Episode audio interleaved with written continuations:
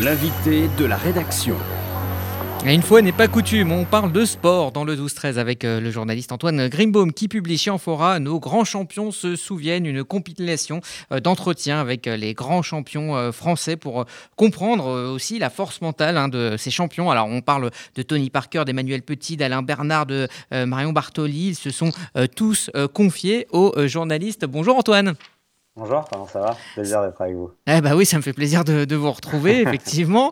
Euh, alors donc vous avez euh, dans ce livre compilé de, très nombreuses euh, interviews très intimistes avec de, champions de disciplines très différentes. Hein. Il y a du cyclisme, il y a, il y a, il y a du, biathlon, il y a, enfin voilà, il y a du football, de la Formule 1. quel est le point commun finalement entre, entre tous ces champions, tous ces caractères? Aller chercher l'exploit, euh, aller chercher euh, quelque chose pour lequel ils ont travaillé pendant des années et des années. On ne se rend pas compte à quel point la carrière d'un sportif de haut niveau est compliquée. C'est-à-dire qu'il y a cette image abrupte euh, de ces sportifs qui gagnent surtout footballeurs, euh, sportifs en général qui gagnent beaucoup beaucoup d'argent. Mais on ne se rend pas compte à quel point la sélection a été compliquée et, violente depuis l'enfance. Et ensuite, là, on parle du gratin, du gratin des champions français de ces dernières années, Tony Parker, euh, Martin Fourcade, euh, Julien Alaphilippe, euh, des champions du monde de football, Emmanuel Petit, Corentin Tolisso, Richard Gasquet, Marion Bartoli, qui raconte comment est-ce qu'elle a vaincu ses peurs pour gagner Wimbledon en 2013. Et en fait, il raconte de l'intérieur la manière, le, cheminement, le chemin qui a été le leur pour ensuite aller chercher, chercher l'exploit, leurs doutes, leurs peurs, des rencontres, bien s'entourer, euh, leur bonheur, euh, plein d'anecdotes. Ils racontent vraiment de l'intérieur ce que vous n'avez absolument jamais lu sur tous les plus grands exploits du, du, sport français de ces dernières années. On parle aussi un peu d'Israël et je crois qu'on va y venir un petit peu plus tard, Rudy. Mais, euh, mais il, faut, il faut vraiment acheter ce livre parce que, parce que tout ce que vous ne savez pas sur les grands moments du sport français de ces dernières années, toutes les plus grandes victoires, ces moments qui vous ont fait vibrer, c'est clairement dans mon livre. c'est un beau cadeau de Noël, un bel objet, beau cadeau de Noël ou de, de Hanouka. Alors effectivement, il y a, des très grands champions que vous avez eu la, chance de, croiser. Euh, d'ailleurs, vous aviez interviewé euh, Tony Parker euh, avant un moment très symbolique. Alors expliquez un peu à nos auditeurs qui, ne savent peut-être pas ce qui se passe aux États-Unis. Quand il y a un joueur absolument mythique, on enlève son, numéro et on le met quelque part dans, dans le stade et plus jamais une personne pourra le, le porter, plus jamais un joueur pourra le porter. Et donc, vous avez rencontré euh, euh, Tony Parker à ce moment-là, à un moment euh, très fort où, où, en fait, il revient sur sa carrière et il revient sur, sur tout ce qu'il a accompli. Il a, il a quasiment le vertige. Ah oui, il a le vertige. C'est son maillot qui a le vertige maintenant, puisque c'est son numéro 9, le maillot des, des, Spurs de San Antonio dans le Texas, entre Dallas et, Houston, qui est une toute petite ville, mais franchise historique du, du basket américain. Et en fait, oui, quand un joueur est resté pendant euh, tout un paquet d'années euh, dans une franchise, dans une équipe, euh, quand il a marqué une équipe de, de la manière dont Tony Parker l'a marqué à San Antonio, le maillot, le numéro ne sera plus jamais porté par un joueur des Spurs, le, 9, le 9, et le maillot en fait est élevé dans la salle de, de, San Antonio aux côtés de deux autres très grands joueurs de, des Spurs, Tim Duncan et, David Robinson. Et oui, il m'a raconté, il m'a raconté l'émotion avec son fils euh, sur ses genoux, euh, tous ses anciens coéquipiers, euh, Tim Duncan, Manu Ginobili, qui sont venus lui rendre hommage. ouais, c'était hyper émouvant. Et, pourtant, c'est quelqu'un qui a tout gagné. C'est l'un des plus grands sportifs français. Il est l'égal de Zidane, il est l'égal de Teddy Riner, de David Douillet, de tous ces, grands sportifs de Platini et de Prost, de tous les autres. Tony Parker, c'est le plus grand basketteur de, l'histoire, l'histoire du, basket français. Et mm, ouais, il me racontait plein de choses. En fait, comment Tim Duncan, qui était la star de, l'équipe, au moment où il est arrivé, lui, le petit Français euh, qui venait du PSG Basket, euh, il est arrivé à San Antonio, personne ne le connaissait. Et, euh, et, Tim Duncan a mis des mois et des mois juste pour lui dire bonjour et juste pour lui serrer la main. C'est-à-dire qu'il ne lui adressait pas la parole, alors que Parker est devenu titulaire en tant que meneur de jeu assez rapidement à San Antonio. Euh, adoubé par Greg Popovich, qui est l'un des entraîneurs les plus historiques du, basket outre-Atlantique. Euh, et, Tim Duncan ne lui disait pas bonjour, mais c'est une fierté pour Parker, alors que d'autres pourraient euh, s'en vexer et, considérer que c'est vraiment euh, quelque chose de, dévalorisant, de déshonorant. lui, elle a pris comme un défi en disant Ok, tu me calcules pas, moi je suis le petit français que personne ne connaît, mais tu vas voir d'ici quelques mois, tu, vas me dire bonjour, tu vas me serrer la main. Et, et puis il raconte plein de choses la victoire de l'équipe de France, première victoire des Bleus en tant que champion d'Europe 2013 avec cette génération, Nicolas Batum, Boris Diaw, ses copains. donc oui, c'est un leader, c'est un leader, et on voit qu'aujourd'hui, il va vers d'autres euh, oui, c'est un homme d'affaires aujourd'hui. C'est devenu un homme d'affaires et certainement vous qui adorez le foot, euh, Rudy, peut-être en tout cas euh, futur président de, l'Olympique lyonnais pour prendre la succession de Jean-Michel Aulas parce que Tony Parker est devenu président de Villeurbanne, grand club de, basket français, et donc il est en train de, il est devenu actionnaire de, l'Olympique lyonnais et, et, Aulas semble vouloir en faire son successeur à la tête de, de l'OL. Alors effectivement, hein, ce sont que des forts euh, caractères et euh, il y a aussi une séquence, enfin un instant, une page assez intéressante où euh, vous avez fait une interview croisée de deux champions du monde de deux générations différentes, 1998 Emmanuel Petit et donc 2018 Corentin Tolisso. Qu'est-ce qui a changé entre, entre ces deux générations? Bah, Tout, j'ai pas besoin de vous le dire à vous, les réseaux sociaux déjà. Euh, entre 98 et 2018. en fait, l'interview, sincèrement, je crois que c'est ouais, quasiment mon interview préférée parce qu'il y a deux regards croisés. La question euh, qui se pose derrière cette interview, euh, ce double entretien croisé, parce que je leur ai posé les mêmes questions aux deux, c'est quelle est la plus belle équipe de France de l'histoire 98 ou 2018 Parmi les équipes championnes du monde, on peut rajouter également 84, celle de, de Michel Platini qui a été championne d'Europe.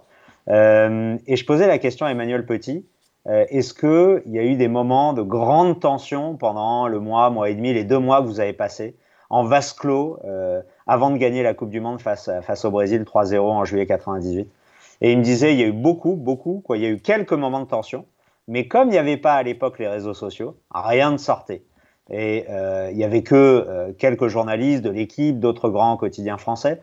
Mais comme ça restait entre nous, on n'avait absolument pas peur, même par rapport à des, euh, histoires extra-sportives que ça sorte.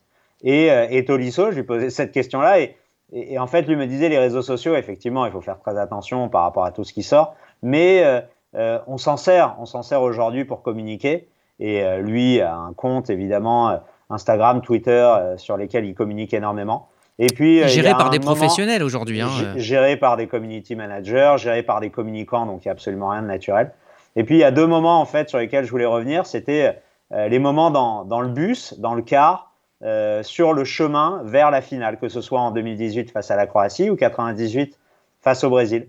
Et, euh, euh, et Emmanuel Petit m'a raconté qu'en fait, on entendait les mouches voler euh, alors qu'il y avait un bruit pas possible depuis Clairefontaine dans les Yvelines jusqu'au Stade de France, avec des escortes de policiers évidemment, mais de, de motos, de voitures autour d'eux sur le périphérique, et il me disait, mais on entendait les mouches voler tellement on était concentrés. Il y avait une espèce de, de, concentration et on savait qu'on allait gagner cette finale face au Brésil.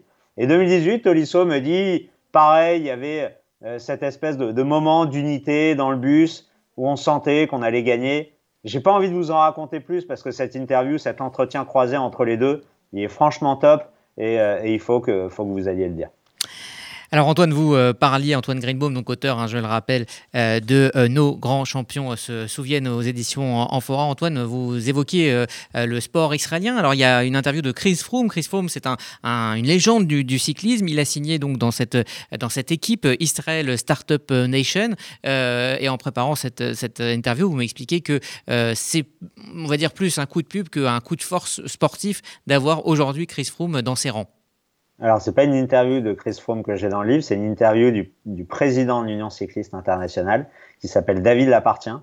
Et euh, l'interview avait été réalisée après la polémique sur le contrôle positif de Chris Froome euh, lors du Tour d'Espagne. Et à ce moment-là, euh, il était question qu'il ne puisse pas participer au, au Tour de France. Euh, finalement, il a été autorisé à y participer avec des situations où euh, il a été conspué par les, les spectateurs euh, sur le bord de la route, notamment en montagne, dans les Alpes, euh, euh, lors des 23 virages, dans les 23 virages qui, mènent à, à l'Alpe d'Huez.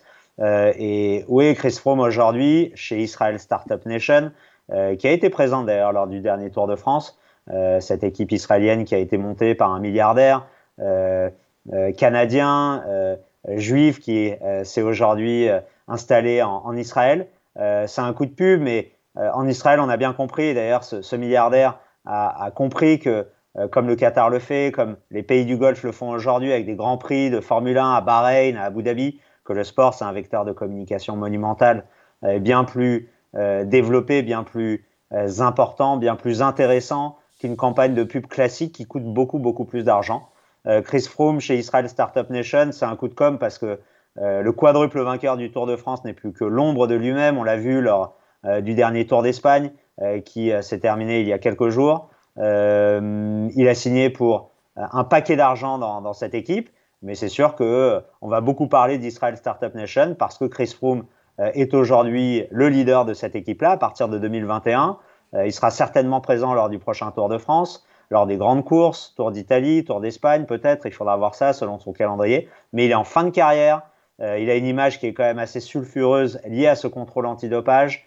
Euh, mais Israël communiquera évidemment sur la présence de, de Froome dans, dans, son équipe. c'est ce qu'on appelle le, le, le, le, soft power aujourd'hui.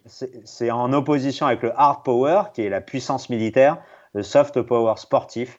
Tous les grands pays s'y mettent, et surtout tous les pays du Golfe. Euh, quand il y a des polémiques, euh, que ce soit le Qatar avec les frères musulmans, que ce soit d'autres pays, l'Arabie saoudite, concernant l'affaire Khashoggi.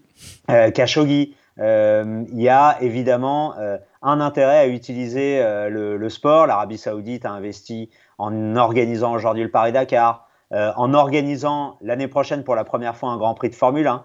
Bah, Israël s'est dit bah, pourquoi est-ce qu'on n'en ferait pas autant? Et évidemment qu'il faut en faire autant, et évidemment qu'il faut communiquer de manière positive sur Israël. vous vous souvenez que le Tour d'Italie était parti d'Israël il y a deux ans, et certains s'en étaient offusqués. Certains avaient même appelé au boycott, euh, notamment Bahreïn, puisque à l'époque, les relations entre Bahreïn et Israël euh, n'étaient pas bonnes. et Bahreïn a une équipe cycliste qui s'appelle Bahreïn, Bahreïn Merida.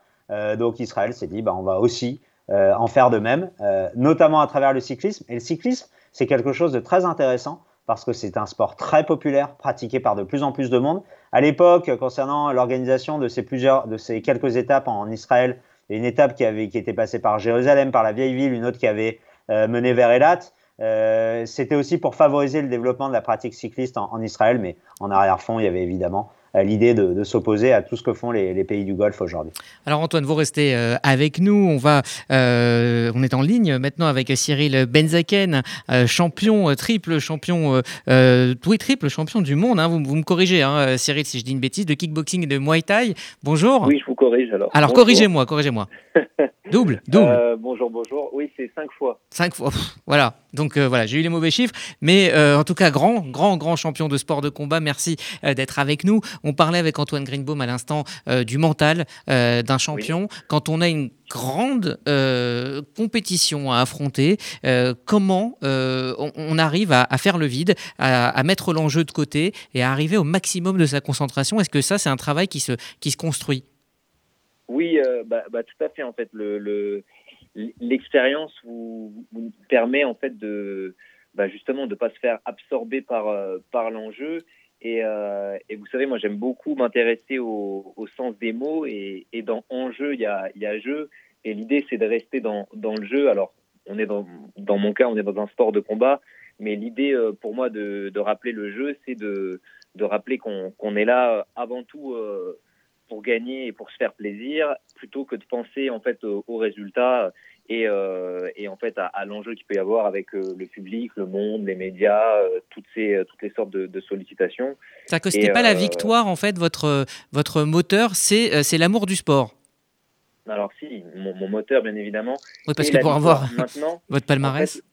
ouais, ouais, non mais si vous voulez, ce qui est intéressant, c'est que justement quand on est trop alors plus jeune, ça m'arrivait davantage en fait, on est vachement focalisé sur l'objectif, on va dire final. Euh, je vous dis une bêtise, vous êtes euh, en début de saison, vous êtes concentré sur devenir champion de France. Seulement, quand vous êtes focalisé sur être champion de France, ça c'est une chose, mais il va falloir arriver à le dissocier et vous dire là, j'ai un combat qualificatif, maintenant je dois être concentré sur ce combat qualificatif, me fixer des, sous-objectifs de victoire. Et pour remporter, euh, par exemple, ce combat en question, eh ben, il faut que je remporte chacun des rounds. Et en fait, c'est arriver à, compartimenter et à, diminuer au, maximum pour être le plus précis possible. Moi, par exemple, quand je suis dans un combat, je me dis, il faut que je remporte tous les, échanges. Donc, comme ça, je, remporte les rounds et comme ça, en remportant les rounds, je remporte le combat. Mais je suis pas, euh, si vous voulez, focalisé sur la victoire du combat, sinon ça m'empêche d'être dans le présent. Merci, euh, merci euh, Cyril Benzaken d'avoir pris euh, quelques minutes pour, pour nous parler sur RCJ. Merci aussi Antoine Grimbaum. je rappelle donc que votre livre, cadeau idéal pour les fêtes de fin d'année, que ce soit Hanouka ou Noël, alors dans toutes les bonnes librairies en click and collect, hein, évidemment. donc nos grands champions se souviennent. Entretien vérité au cœur des exploits donc de ces grands champions Martin Fourcade, Julien Alain Philippe, Marion Bartoli, Alain Bernard, Corentin Tolisso, Emmanuel Petit, Pierre Gasly, énormément donc de champions que vous avez croisés euh, dans ce très joli livre. Merci Antoine. merci encore. Merci, merci à vous.